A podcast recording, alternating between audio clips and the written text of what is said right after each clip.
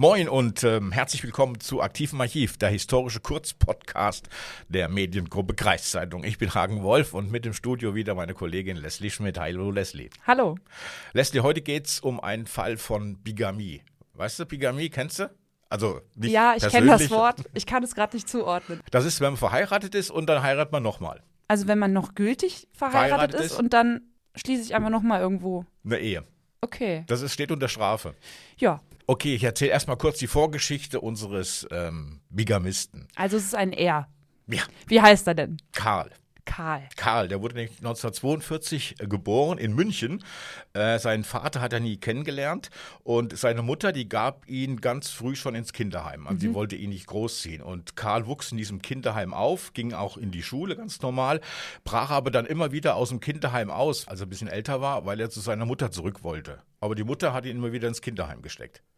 Ist schon so ein bisschen traumatisch, finde ich. Der arme Karl. Ja, er wurde auf jeden Fall erwachsen, bekam eine Arbeit in der Landwirtschaft und er heiratete dann 1964 in Nürnberg.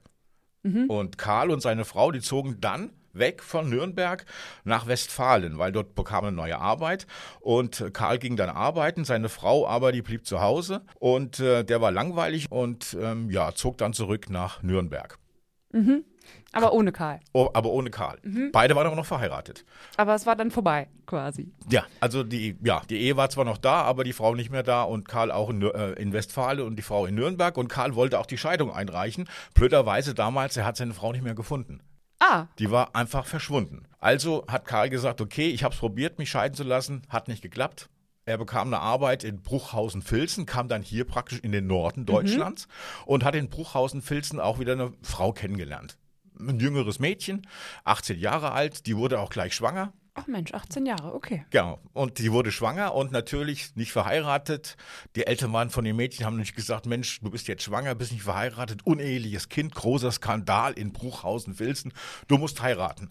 Und Karl, ja, ich bin noch nicht verheiratet, also ich, ich heirate dich. Und ähm, so Ja, ich nehme auch mal an, dass Karl ja auch der Vater des Kindes ist. Karl war auch der Vater des Kindes. Gut. Genau. Und er Okay. wollte auch nicht, dass sein Sohn unehelich aufwächst. Und er ist auch dann auf die Gemeinde in Bruchhausen-Filzen gegangen. Man bestellt ja ein Aufgebot, wenn man heiratet.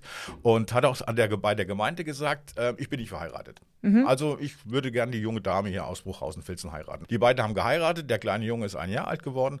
Auf einmal stand die Kripo vor der Tür. Die Kripo.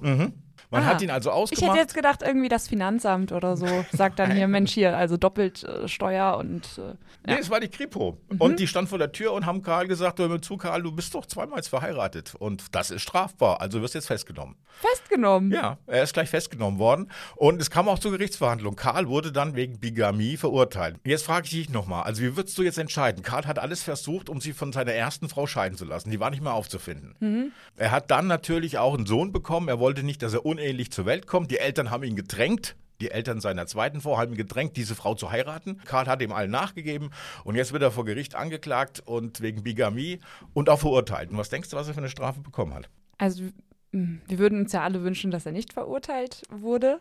Weil er hat es ja, er hat's ja versucht. Er hätte jetzt äh, vielleicht die 18-Jährige nicht drängen müssen. Sehen wir das mal, aber jetzt äh, sehen wir mal drüber hinweg. Ja, wahrscheinlich wurde er verurteilt. Fünf Jahre. Fünf Jahre? Fünf Jahre auf Bewährung.